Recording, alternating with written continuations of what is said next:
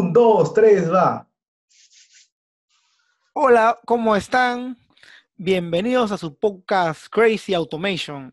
Un día más, un episodio más, un episodio que lo vamos a hacer con todo el valor que podamos. Un día más en la cuarentena a nivel mundial. Y dale, amigo Aldo, ¿cómo estás? Hola, ¿cómo está Danilo? Un día más de cuarentena, una semana más que cumplimos, primero con nosotros, de hacer un episodio de nuestro querido podcast Crazy Automation, y segundo, Como cumplimos debe con ser. ustedes, Como debe ser y como ya lo hemos comprometido. Claro, ustedes. Y así es, amigo, con- así es. contento de que no importa la hora, no importa el clima, no importa las circunstancias, aquí estamos, aquí estamos. Tú tu cocina y yo en el cuarto de mi hijo mayor, porque en el otro cuarto donde yo duermo está mi hijo menor y a veces llora un poco. Pero no importa las circunstancias. Acá estamos grabando para nosotros y para la gente. Así es. Así es, amigo. Bueno, empecemos. ¿Qué tema vamos a tocar hoy día, amigo? Mitos y verdades de ser un automation tester. ¿Qué te parece eso? Dale, maravilloso. Los mitos y verdades. ¿Qué es lo que de verdad te espera en comparación de lo que te puede contar alguien que, que, quiere venderte nomás algo? Pues ya. Y una vez que tú te metes al tema, ya no le importa cómo te va. Genial, como lo has pintado, es lo que pasa en realidad. Lo he visto, este, me ha pasado también. Y bueno, pues este es lo que hay, ¿no? Es lo que hay cuando un tema o un perfil es relativamente nuevo, como el Automation Tester, también conocido como Q-Automation o este, Tester Automation, de diferentes maneras lo llaman. Este, pero yo, a mí me gusta llamar Automation Tester porque es como una evolución del Manual Tester, hablando de una evolución llevada a la parte de automatización, esencialmente dicha la palabra. Pero sí, hoy vamos a hablar mitos y verdades. Primer mito, lo lanzo. El Automation Tester no tiene por qué saber programación. ¿Qué opinas, amigo? Muy, muy difundido. Tu risa ¿no? me da que hablar. Tu risa, tu risa dice mucho. Muy difundido, ¿no? Muy difundido. Sí. Muy difundido. Listo, ¿mito o verdad? ¿Tú qué dices? Recontramito, amigo. Recontra, mito, pues hermano. ¿Por qué? Ahora es la pregunta.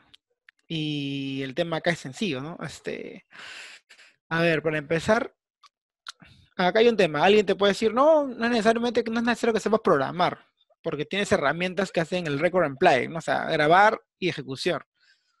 Es es cierto, hay herramientas que hacen eso, muy potentes, como UFT, RFT, pero tienes que conocer sobre lo que es programación, tienes que conocer este, programación orientada a objetos o estructurada para que tú puedas hacer un proyecto, una arquitectura. Entonces, este, hablando de automation tester en sí, ¿no? Este, entonces, ese es un mito, porque tú sin saber programación y teniendo una experiencia como probador manual y con todos los conocimientos buenísimos, importantes que conozcas sobre lo que es el ISQB, este, estrategias, escenarios, diseños de prueba, estrategias de prueba y todo lo que tú conozcas, que es muy ¿Dónde- importante y es bueno que haya eso. ¿Dónde colocar el dedo para que se mueva el producto? Claro, Claro. un conocimiento importantísimo. Entonces, es muy importante, es, es importante, entonces este, es un mito, tiene que saber programar. Ah. Punto.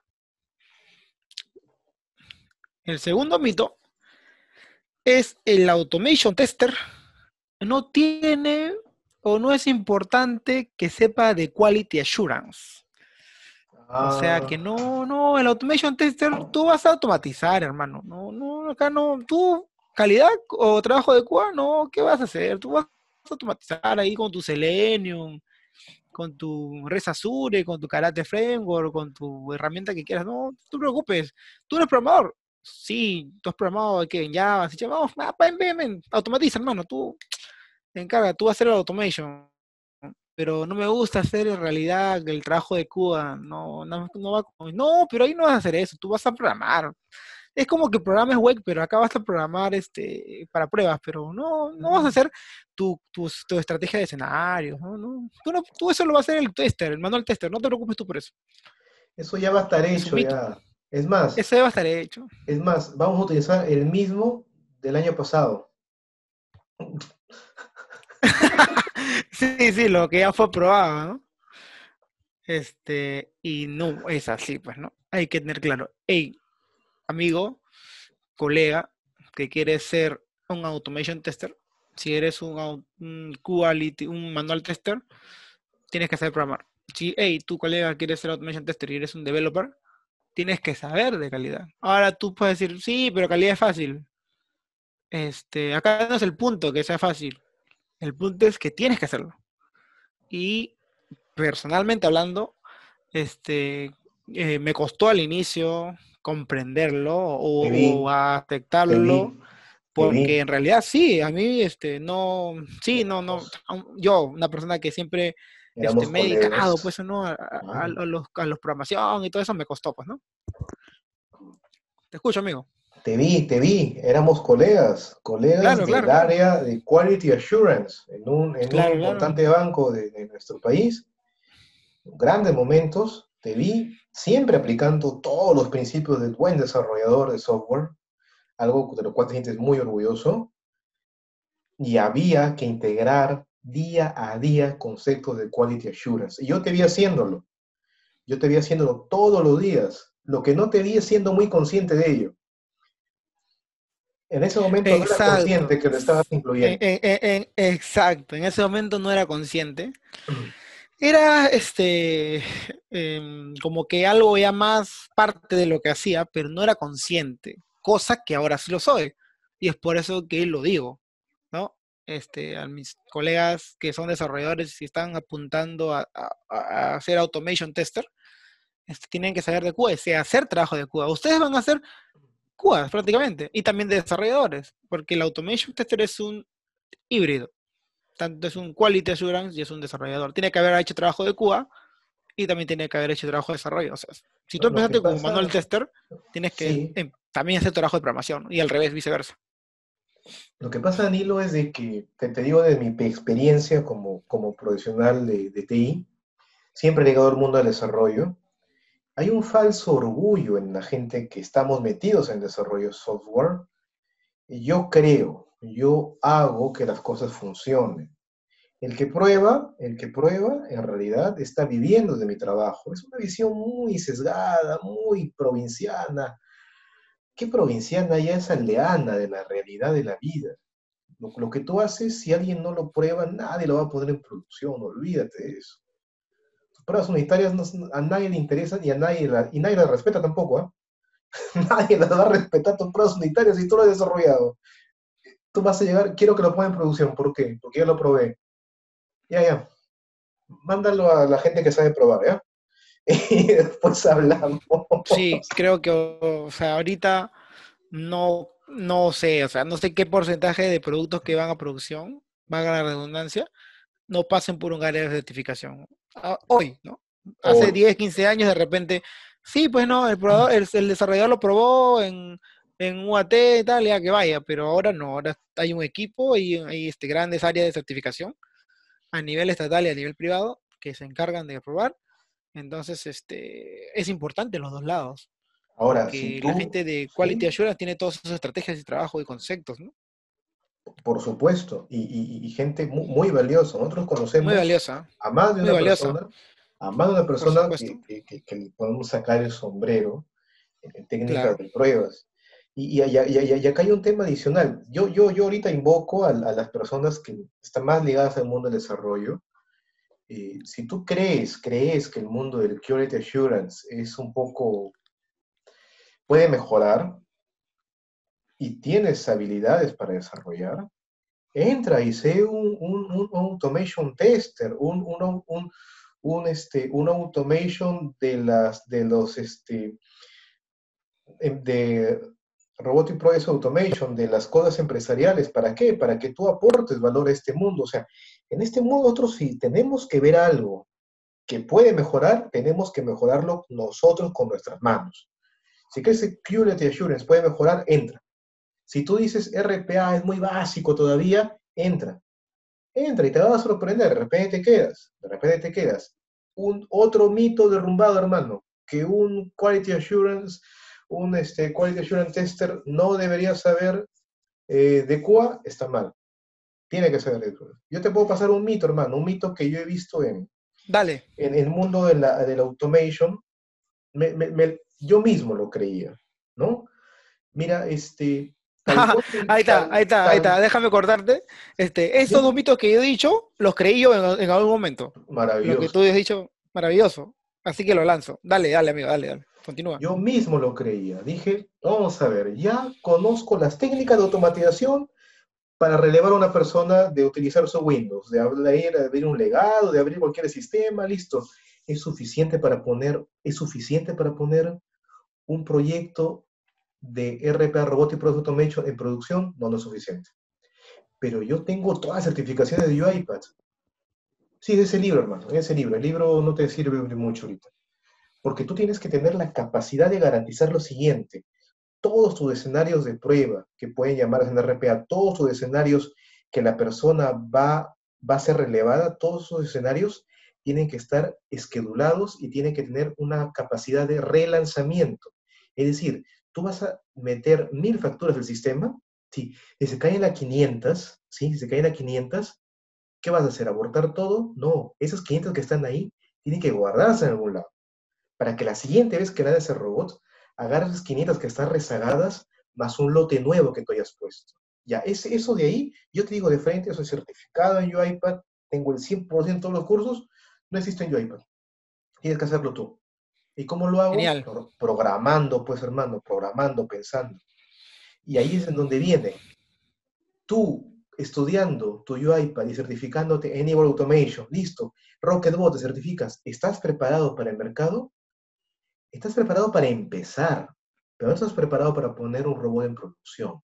Para poner un robot en producción tienes que pensar a nivel de procesos, más Ay, allá de la herramienta, así de frente. No solamente sirve la herramienta. Es Y no solo, Dale. no solo en el RPA, sino también en, el, en Automation Tester, y ese viene el mito siguiente que voy a decir, que ya lo desmitifiqué también, ¿no? Antes, antes de que siga ese mito siguiente, yo quiero recordar, un, he estado volviendo a escuchar el podcast donde hablábamos de, donde hablábamos de este, la segunda parte de por qué te guardas el conocimiento, ¿no? Donde tú hablabas de, Claro. ahora hay un nuevo, un nuevo rol que es el Full Stack Automation. Entonces, yo te digo a ti, yo estoy seguro que si es que tú en algún momento determinado no tienes tu API, ¿ya? Y no tienes Ya. una cosa confiable para utilizar tu User Interface Tester y necesitas incluir en tu, en tu camino de pruebas un legado, estoy seguro de que tú vas a utilizar cualquiera de las herramientas llamadas de RPA. Enable Automation o UiPath. Estoy seguro que lo vas a utilizar. Estoy seguro que no Amigo, pero, estoy seguro pero que no ya lo hicimos. de dónde viene. Claro, claro que sí, ya lo hemos hecho. Entonces, Lo, lo hicimos, ¿no? sin darnos cuenta, sin ser conscientes. Lo hicimos, ¿no? Sin ser conscientes, en su momento lo hicimos y lo contamos en uno de los episodios, creo. Este, usamos, ¿no? Herramientas de, de, de Quality Assurance Automation y de RPA. Integramos todo por certificación para el banco. integrar un proceso que no tenía, nunca se había probado de la manera en que lo hemos hecho. O sea, no es que, no, no es que nadie lo Salió- haya probado. salió sí, genial, ¿no? pero- Salió genial. Pero no de la manera. Tú mencionaste el Full Stack Automation. Tú dirás, no, pero Full Stack, yo quiero ser especializado. Mira, puedes ser especializado en automation, pero para ser especializado en automation tienes que conocer todas las herramientas, todas, todas, todas. Yo creo que el término full stack está un poco estigmatizado o sobrevalorado. Estigmatizado por el lado de que hay gente que dice, no, el full stack no existe. Y pues sobrevalorado porque hay gente que es full stack o se considera full stack y se siente superior. Entonces yo creo que todos debemos ser full stack. Sin embargo, debemos ser especializados. Pero, eh, pero nuestra base, o sea, nuestra base debe ser full stack porque tú tienes que tener la capacidad de usar diferentes stacks pero siempre especializándote en algo, ¿no? Para que tú des valor, pero con la capacidad de adaptarte también. Y ahí es donde viene otra cosa que yo me pongo a pensar. Si yo ahorita me dicen, vamos a hacer un robot para entrar a tal sitio, en tal legado, ya. Yo lo primero que voy a preguntar, después de haber tenido valiosa charla de valor contigo, es, ¿hay APIs que te permiten grabar estos datos sin usar la interfaz? Si es que hay, a ti no te va a interesar que la interfaz funcione, te va a interesar que se graben los datos. Permíteme usarlas y seguimos de proceso. Ahora, si no me puedes permitir por seguridad, no, vamos por la UI. Pero te doy esta alternativa porque la idea es acabar rápidamente el proceso, acabarlo rápidamente. No de la manera que el vendedor de UI te diga que lo utilices, sino de la mejor manera para ti, para que ofrezcas un mayor valor. No, genial. No te cases con las herramientas. Tú siempre me has dicho eso. Ah, o sea, el mito sería, este, el automation tester se casa con las herramientas de automation, no, sino que usa diferentes.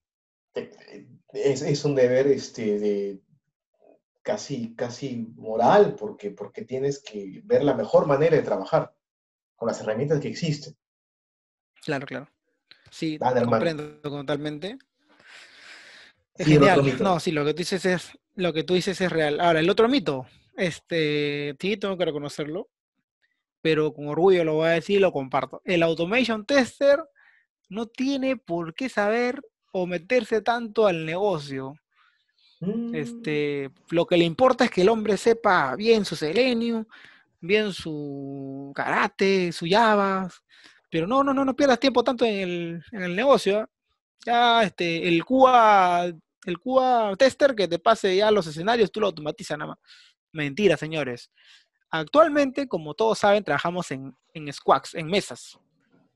Si te toca a ti ser el automation tester de una mesa y no hay un quality assurance, o de repente sí hay, pero está abocado a pruebas de repente más críticas en otro stage o en otra, eh, de repente tú como automation tester estás en el en la etapa de pruebas de desarrollo y él tiene que estar por coyuntura en la etapa de pruebas ya preproducción en este en UAT te va a tocar a ti, pues hermano, hacer los casos de prueba, hacer los escenarios, pedir las pantallas a los UI y hacer tus escenarios, tus happy packs, tus sack pack. Tienes que hacerlo, tienes que conocer el negocio, tienes que conocer los flujos, así que tienes que conversar con los tienes que conversar con los especialistas, con la gente de procesos, con lo que sea, pero que te expliquen los procesos. Así que eso es un mito. Ah, hermano, llevamos tres, cuatro ah, mitos. O sea que el, el, el, el quality, el, automation tester autista, ¿no?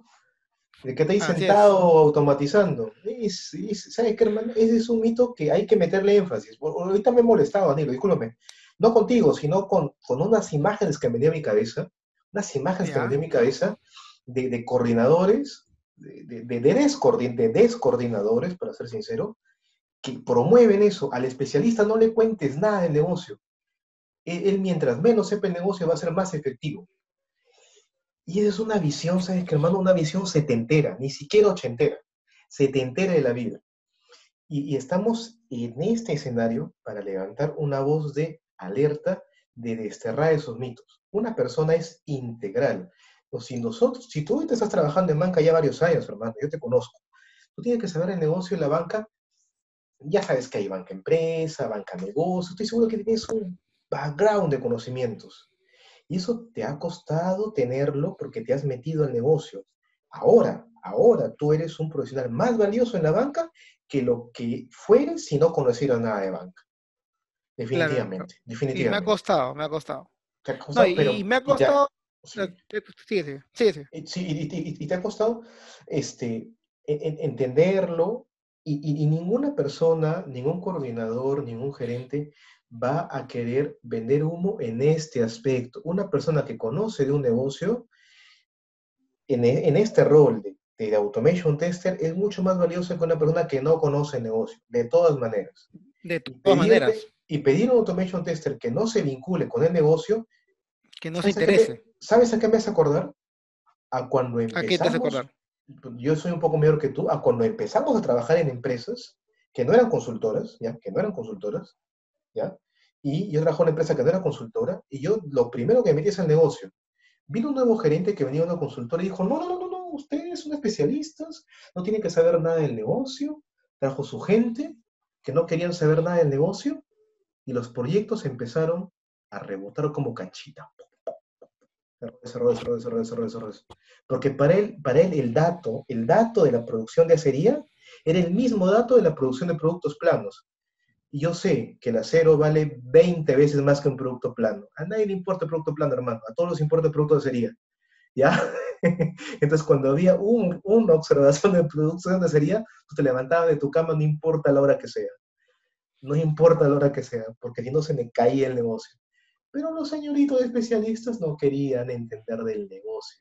Entonces, eso mismo estamos queriendo trasladarlo al automation tester y ese es un grave error que Danilo, yo te digo a ti en, breve, en breve por, por edad y por rango, te va a tocar dirigir gente. Desde tu trinchera tienes que batallar contra eso. Tienes que batallar contra eso. Eh, es un deber que ya me toca. ¿Por qué, amigo? Porque como te doy cuenta, lo he desmitificado lo he ¿Eh? desmitificado, entonces este, ya me toca, pues no puedo quedarme callado, no puedo ser caso omiso. Entonces, este, es así. Eh, lo que tú dices, ¿por qué me ha costado? No solo me ha costado, no, ¿sabes por qué me ha costado el, entender esto? No solo por lo que tú dices del que ya tengo tiempo en banca, sino que me ha costado porque en algún momento de mi carrera he sido ese programador que no me quería interesar en el negocio. O sea, no, no, yo tengo que seguir aprendiendo Java, Scala, Kotlin, qué sé yo, a mí que me vengan y me den masticadito acá y yo lo programo, no, pues, pero eso ya no funciona, porque ahora tenemos squads colaborativos, equipos que trabajan allá y que quieren sacar iteraciones rápidas, productos rápidos a producción, entonces necesitamos todos conocer el negocio, todos somos un equipo y esto que quede no solo en el papel, ¿no? Si falla el producto, es falla de todo el equipo, todos son responsables, que no solamente quede pues en, el, en el framework Scrum. Entonces, Automation Tester tiene que ser de calidad, tienes que saber programar y tienes que interesarte, creo que es la palabra, interesarte en aprender en el negocio, motivarte en aprender el negocio. Porque el Quality Assurance sí lo conoce, el negocio. Sí, claro. Por obligación, pues, ¿no? Porque tienes que dar tus escenarios. Entonces, parte del trabajo de la Quality Assurance, entonces tú como Automation Tester, no solo también tienes que saber probar, sino que también interesarte en aprender el negocio. Porque eres un híbrido. Puede ser que eres el único de QA de la mesa. Y que de parte, además, eres automation, entonces tienes que hacer ese rol. Tienes que interesarte. no sé si tienes un mito más. Tienes que ser. Sí, sí. Hay, un mito que, yo he visto este, que está relacionado con, con las personas que quieren que el robot que tú construyas, un, un, robot en el mundo de robot y Process Automation, automatización de procesos con robot, quieren que como sea, como sea, reemplace a una persona. Es, es aquella persona que compra un proyecto de RPA para relevar personas. Yo les digo, ¿es posible que los robots te releven tu trabajo? Sí, es posible. A todos nos pueden relevar. Por supuesto. Pero, por supuesto. Pero no, si, pero si tú, como dueño de negocio, gerente de negocio, quieres que tu proyecto RPA su objetivo final es relevar personas, vas a ir en picada. Miren, yo una vez escuché una entrevista a un, a un actor que se llama Lucho Cáceres, el que hizo de Héctor Lavoe, él dijo lo siguiente, el actor es la pieza más, el buen Kikín, el actor es la pieza más, más, el actor es la pieza más insignificante en un proyecto de teatro, lo que fuere, es la pieza más insignificante, ¿sí? Pero también es la pieza que te puede arruinar todo. Así que el actor trátalo bien. Eso lo traslado a que tú, cuando quieres pedir a una persona y, decirle, te voy a quitar tu trabajo, tu trabajo más repetitivo, olvídate de eso. Entrena a un robot. Yo no sé entrenar robots. Dile al que lo entrene ya. Dale todo lo que sabes de ese proceso, porque tú ya no lo vas a hacer y no tienes el tino de explicarle que no lo van a votar, esa persona te boicotea el proyecto. Yo he visto eso. Teníamos un robot listo, funcionaba todo, y la persona que hizo el proceso, por tema de trabajo, de carga, ya no se encargó de probar el robot. Quien lo probó fue otro, que nunca le explicaron que no le van a quitar el trabajo, nunca le explicaron que él simplemente va a supervisar lo que hace el robot, y lo boicoteó el robot, dijo, no, no funciona, y nunca se implementó en producción. Tú no puedes decir a una persona, entrena un robot explícale a esta persona para que entrene un robot, para que haga las tareas repetidas por ti, y al mismo tiempo no explicarle que no lo van a botar del trabajo, tu proyecto no va a funcionar. Así de simple. El mito es Entonces, ¿qué es lo que nos queda? Tú no puedes esperar que una persona entregue lo que sabe si es que lo, si es que lo amenazas. No, para nada. Tienes que motivarlo, entonces. En esta vida la colaboración es lo primero. Y las estadísticas lo dicen. Mira, hay un banco, hay un banco en Japón, donde hay un montón de robots que se han implantado para que trabajen por los funcionarios de noche, ¿ya? Para que les busquen las cosas, pues.